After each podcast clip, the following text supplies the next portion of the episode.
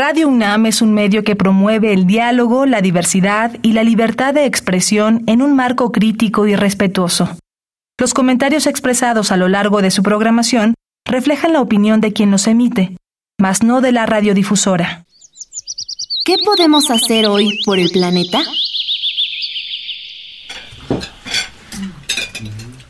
Cada decisión que tomamos tiene un impacto en el ambiente y nuestra dieta no es la excepción. Te recomendamos reducir tu consumo de carne y productos lácteos tanto como te sea posible sin dañar tu salud, ya que la producción ganadera tiene importantes niveles de contaminación a nivel global.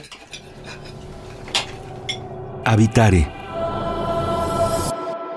Hola, ¿qué tal? Bienvenidas y bienvenidos a una nueva transmisión de Habitare, Agenda Ambiental Inaplazable. Como cada semana me da mucho gusto saludarles. Yo soy Mariana Vega y me encuentro con la agradable y muy interesante compañía de la doctora Clementina Equiwa. ¿Cómo estás, Clementina? Muy bien, Mariana, muy bien. Pues ahora eh, te cuento que vamos a hablar de tratar las aguas residuales. Y para eso invitamos a Juan Manuel Morgan, que es técnico académico del Instituto de Ingeniería de la UNAM. Y su investigación se enfoca precisamente en esto, en los procesos para el tratamiento de aguas residuales. Bienvenido, Juan Manuel. Muchas gracias, Clementina y Mariana. Muchas gracias por acompañarnos. Claro que sí, porque hoy este tema nos va a resultar muy interesante, así que quédense con nosotros en este Habitare dedicado a hablar acerca de tratar las aguas residuales. Esto es Habitare, Agenda Ambiental Inaplazable. Empezamos. El Instituto de Ecología de la UNAM y Radio UNAM presentan. Toma segundos destruir lo que ha crecido en años. Toma horas devastar lo que se ha formado en siglos. Tomar acciones para rescatar nuestro ambiente solo requiere un cambio de conciencia. Habitare. Agenda ambiental inaplazable. Ciencia, acciones y reacciones para rescatar nuestro planeta. Nuestra, casa.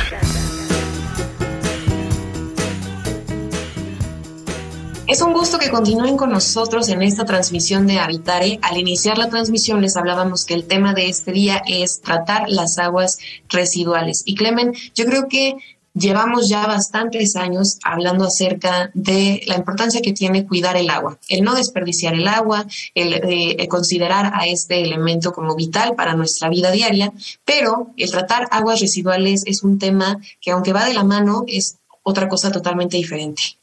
Claro que sí. Bueno, el, gran problema es que siempre demandamos, demandamos, demandamos agua y no nos preocupamos de qué sucede con todo el agua que dejamos salir de nuestras casas.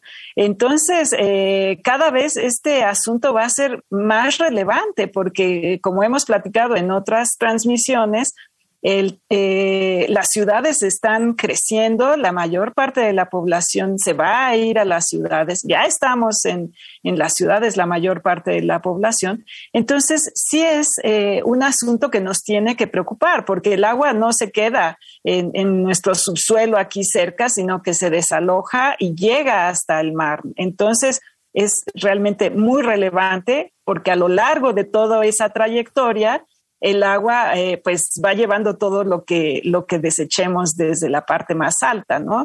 Entonces, eh, a lo mejor podemos empezar por esa pregunta. ¿Qué son los sistemas de saneamiento de aguas, Juan Manuel? Sí, muy bien, Clementina, sí, este, muy buena introducción y muy buen contexto el que das. Mira, se habla de saneamiento en términos muy generales y equivocadamente se llega a entender, incluso por algunas autoridades, que saneamiento es entubar el agua residual. Nosotros generamos en las casas, en las industrias, etc. No, no, no es simplemente eso. ¿sí? Entubar eh, implica simplemente conducir el agua residual y cambiarlo de un lugar a otro. Pero a fin de cuentas lo tenemos que descargar al final del tubo.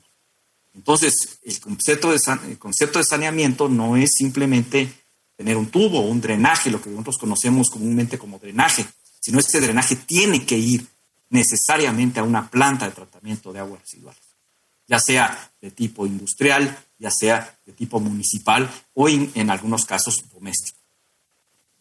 Juan Manuel, con esto que narras, me gustaría preguntarte justo en dónde es que podemos eh, ubicar, por ejemplo, estas plantas, porque algo que me viene a la mente es que nosotros habitamos cierta parte de los espacios dentro de la ciudad, pero no convivimos en nuestro día a día con este tipo de espacios. ¿En dónde los podemos ubicar? Bueno, mira, es que depende.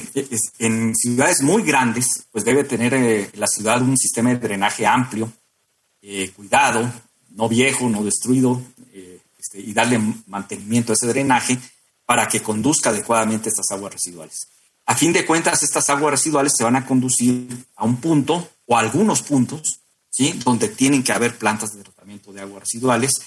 Eh, evidentemente, mientras más grande sea la ciudad, más grande tendrán que ser también estas plantas de tratamiento de aguas residuales. Se dan casos, casos donde hay poblaciones muy pequeñas, donde pues amerita incluso un, tratamiento que se llama descentralizado, es decir, plantas de tratamiento de aguas residuales individualizadas o en pequeños conjuntos y no necesariamente entubarlo en toda una red muy compleja para llevarlo a una sola planta de tratamiento. Dependerá cómo, cómo se, se, plantee la solución, pero esto pues deriva necesariamente de un estudio ¿no? este, técnico que hay que hacer para determinar ello.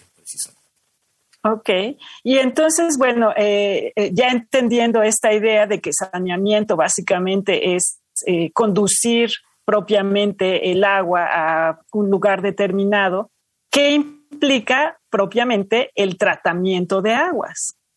Muy bien. Mira, el tratamiento del agua implica la remoción de contaminantes, en términos generales.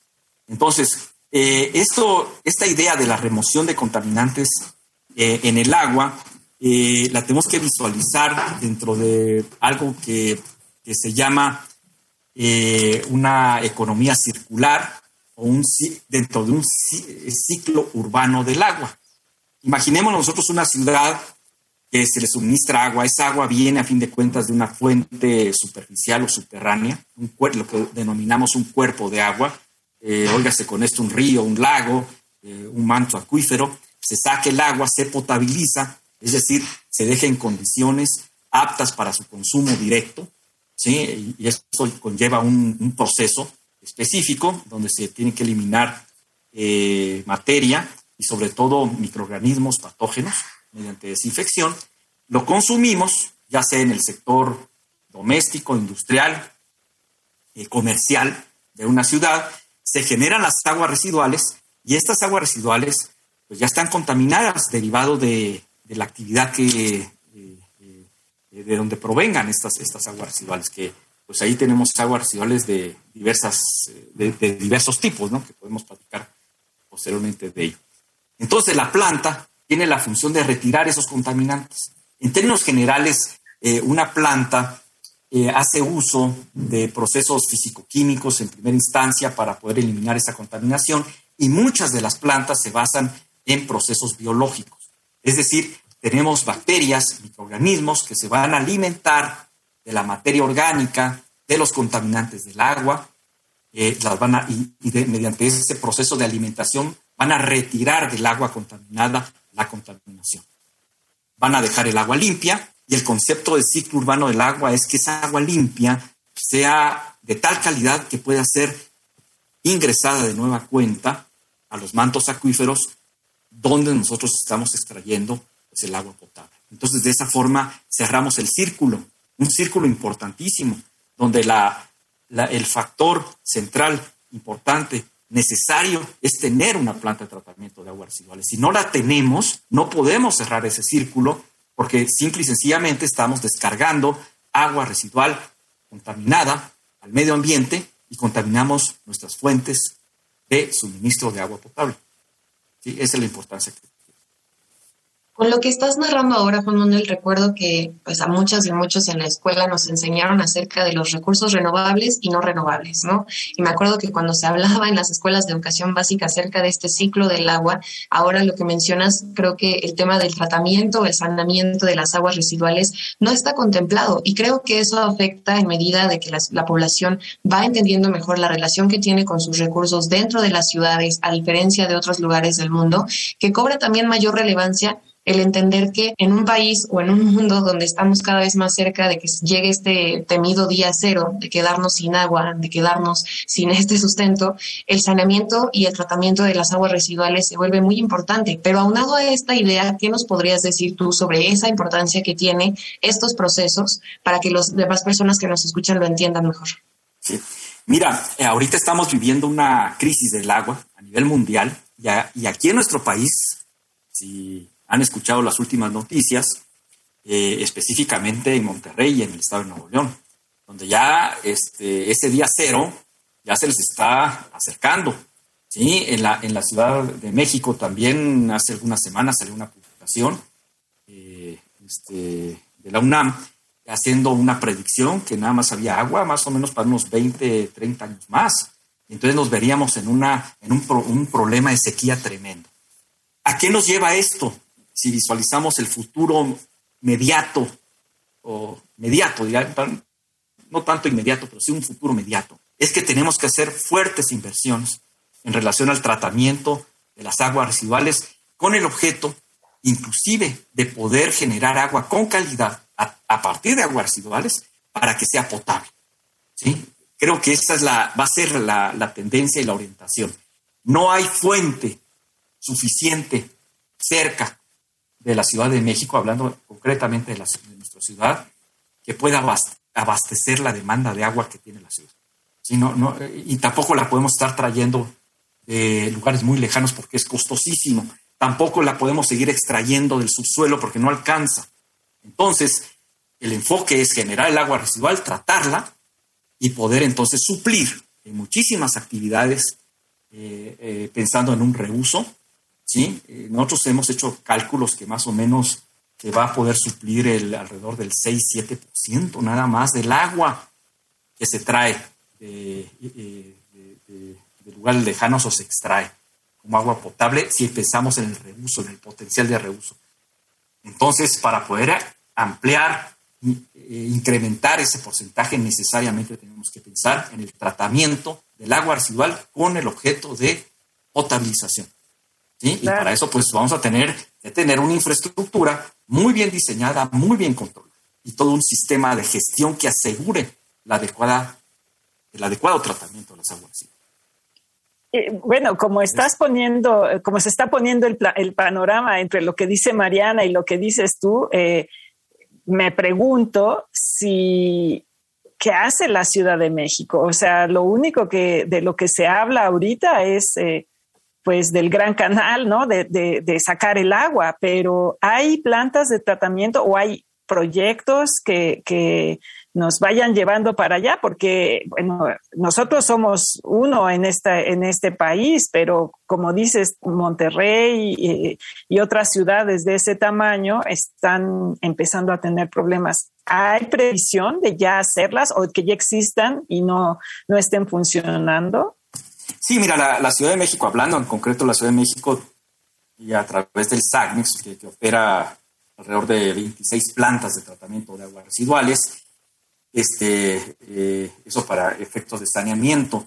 Eh, y bueno, he tenido oportunidad de platicar con algunas personas y en efecto ya se están planteando proyectos importantes en, que tienen como enfoque precisamente lo que estoy comentando. Es mejorar las plantas, tratar intensivamente y extensivamente las, las, las aguas residuales y más adelante inclusive con el enfoque de potabilizar esas aguas. ¿no? Este, sí, me parece que, la ciudad y sobre todo, bueno, eh, las autoridades de SACMEX eh, tienen muy en mente esto. Una de las cosas que creo que caracteriza el escuchar este tratamiento de aguas residuales, creo que de inmediato vendría a nuestra mente el tema del olor. Yo creo que ahora que hablabas de todos esos contaminantes que, que tienen, ¿no? Y que son de diferentes maneras tratados para eliminarlos y lograr esta, este cometido del cual nos narras, creo que el olor es un factor importante. ¿Qué nos podrías decir al respecto de esto, Juan Manuel? ¿Cómo es que también se trabaja con esto en contra, digámoslo así? Ah, bueno, mira, Mariana, esa pregunta que me haces es muy interesante, porque no es nada más el tratamiento del agua. Una, una planta de tratamiento de aguas residuales tiene cuatro regiones o ámbitos que nosotros tenemos que atender. La primera y tal vez la más importante o la más eh, o la que se visualiza en primera instancia es evidentemente el tratamiento de las aguas residuales. Pero al tratar eso se generan subproductos en la planta, atendiendo a que la materia no se crea ni se destruye, solamente se transforma. Ustedes se acordarán de eso, de esa ley que nos enseñan desde la primaria, creo. Y entonces, pues las plantas, al remover materia, estamos a remover contaminación, la pregunta es, ¿qué sucede con esa contaminación? Pues genera en primera instancia lodos, nosotros llamamos lodos que son residuos sólidos, eh, puede estar en términos, este, eh, o se miden como sólidos suspendidos, se generan, se extraen de las plantas y muchos de estos sólidos es materia orgánica con alto, una alta concentración de nutrientes. Con un debido tratamiento, eh, este, se pueden utilizar en la agricultura, tienen esa, esa gran ventaja. Y hay zonas dentro de la ciudad, otra vez hablando completamente de la Ciudad de México, pero realmente en el país hay muchísimas zonas donde se pueden aplicar estos subproductos en la agricultura, específicamente los lodos. ¿Qué otra cosa genera la planta? Como tú bien lo apuntas, Mariana, pues emisiones de gases, ¿sí? dependiendo la tecnología que se esté utilizando. Uno de ellos pues, son malos olores. Bueno, hay tecnología para controlar esos malos olores. En el Instituto de Ingeniería de la UNAM hemos desarrollado sistemas específicos para poder controlar los malos olores, pero también dependiendo de la tecnología se puede generar un, subproducto muy importante que se llama biogás. El biogás es una mezcla de metano, CO2, con un alto potencial energético. Es un combustible. Entonces, a través de la, de la combustión del biogás, nosotros podemos generar energía eléctrica. ¿sí? energía eléctrica que podemos usar dentro de la misma planta de tratamiento de aguas.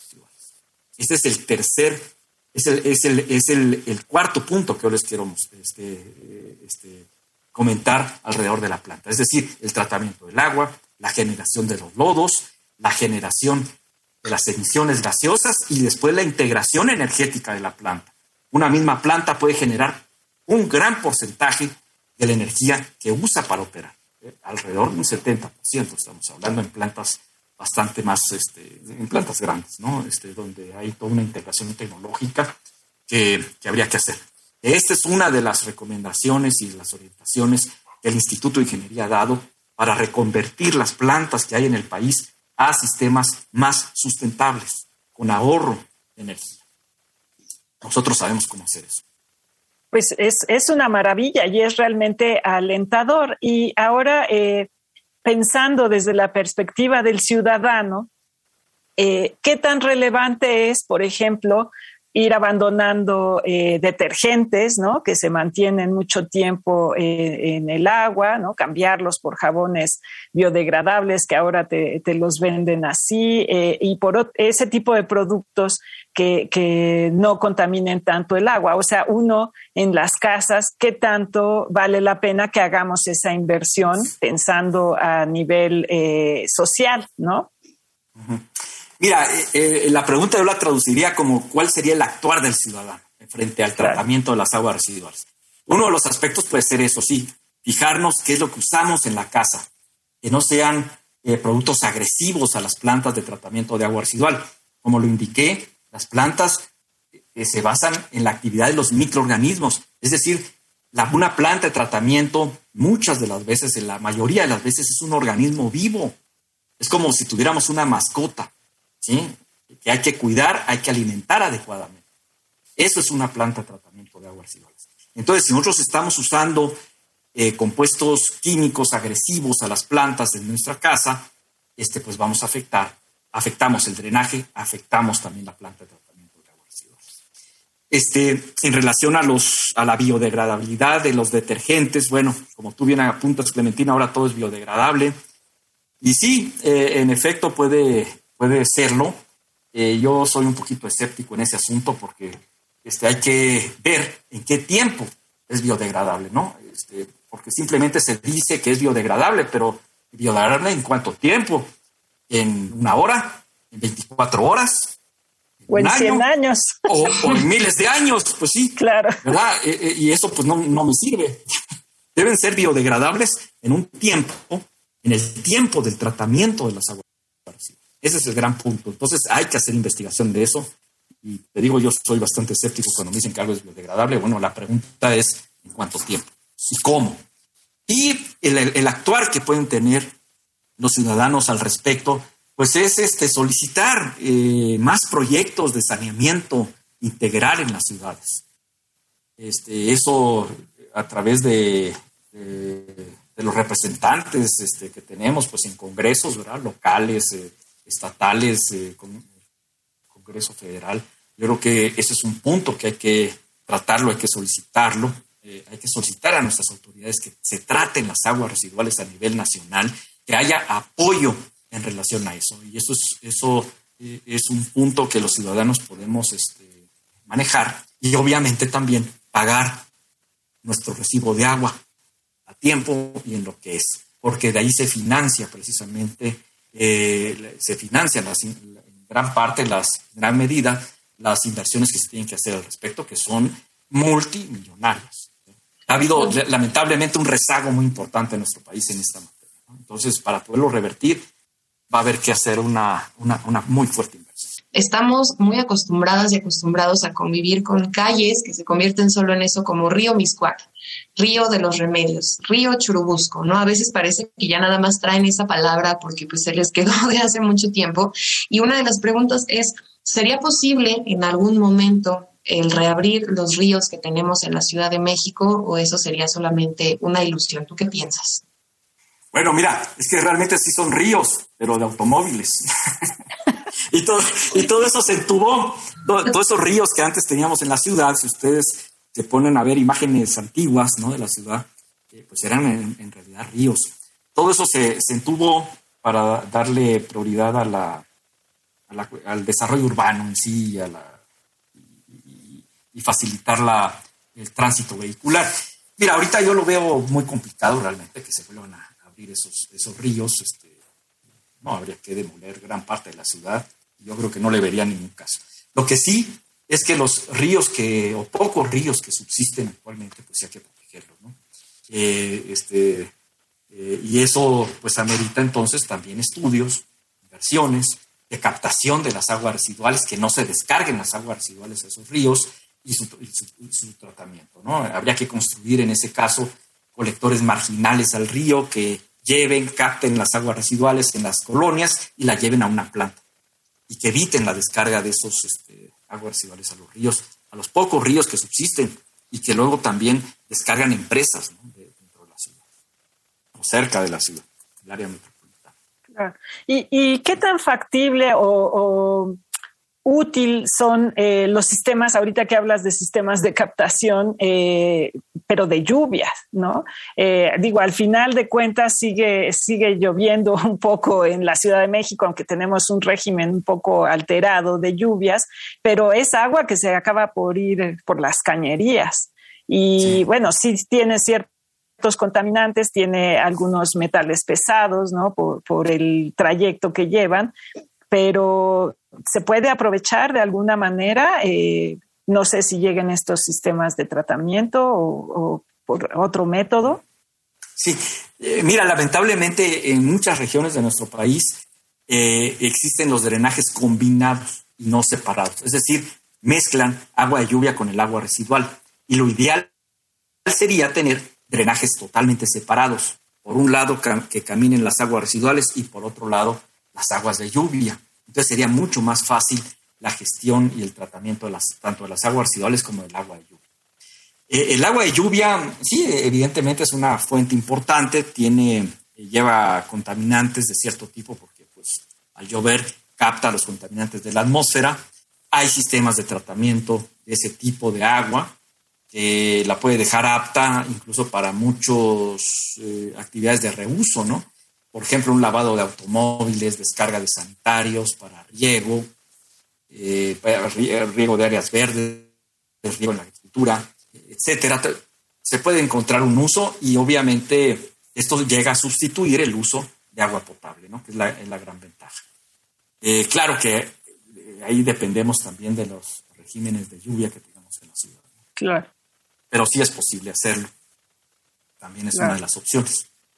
Bueno, pues de, todo lo que se ha platicado dentro de este habitar, y creo que ese es el mensaje principal, ¿no? Entender qué tipo de relación hemos tenido hasta el momento con este recurso que no simplemente desaparece cuando se va detrás de la coladera o cuando ya no la vemos y que lo estamos usando, ¿no? Existe todo un proceso detrás que es sumamente vital, sobre todo en el contexto en el que estamos y el futuro que viene. Y como bien decías, Juan Manuel, a lo mejor el no entender estas acciones eh, sustentables muchas veces a corto plazo, sino a qué va a pasar después, una vez que incluso nosotros ya no estemos aquí, ¿no? Creo que es algo muy interesante de, de reflexionar. Fíjate, Mariana, que dijiste una palabrita que creo que es la clave el recurso del agua residual. Es un recurso, efectivamente.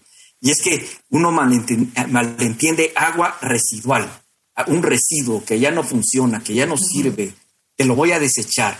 No, eh, ahorita hay que cambiar ese concepto. Es un recurso. Y como les dije, puede ser una fuente de energía, es una fuente de agua eh, ya tratada, es una fuente también de lodos para la agricultura. Y entonces el concepto tiene que ir cambiando. Ya no se puede este, este, manejar ese, seguir manejando este concepto de plantas de tratamiento de aguas residuales, ¿no? Serían, yo creo que lo mejor sería mencionar o, denominar a estas, a esta infraestructura como plantas procesadoras de agua. ¿Sí? Para manejar el recurso agua. Es un recurso que tenemos ahí y simplemente lo estamos dejando ir. ¿sí? Es una ciudad sedienta que trae agua de muy lejos y se da el lujo de desecharla para ir a descargarla a otro lado y no a la ciudad. Esto tiene que acabar. Ese, balance hídrico negativo que tiene la ciudad tiene que acabar. Muchísimas gracias. Y bueno, si se quedan con alguna duda, con ganas de conocer más, tienen algún comentario, ¿a dónde nos pueden escribir, Clemente? Sí, estamos en Facebook en Instituto de Ecología UNAM, en Twitter arroba y Ecología UNAM y el Instituto-Ecología UNAM.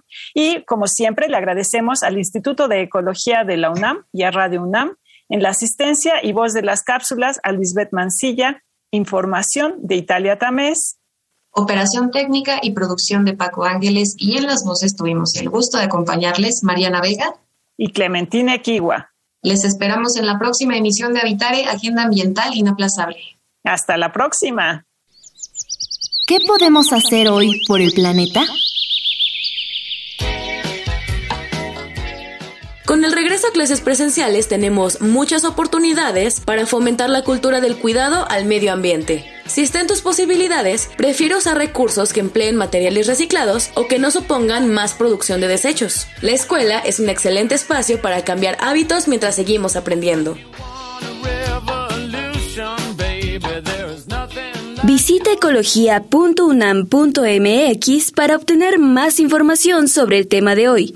Y si quieres escuchar todas nuestras emisiones, entra a radiopodcast.unam.mx. Radio UNAM y el Instituto de Ecología de la UNAM presentaron Habitare, Agenda Ambiental Inaplazable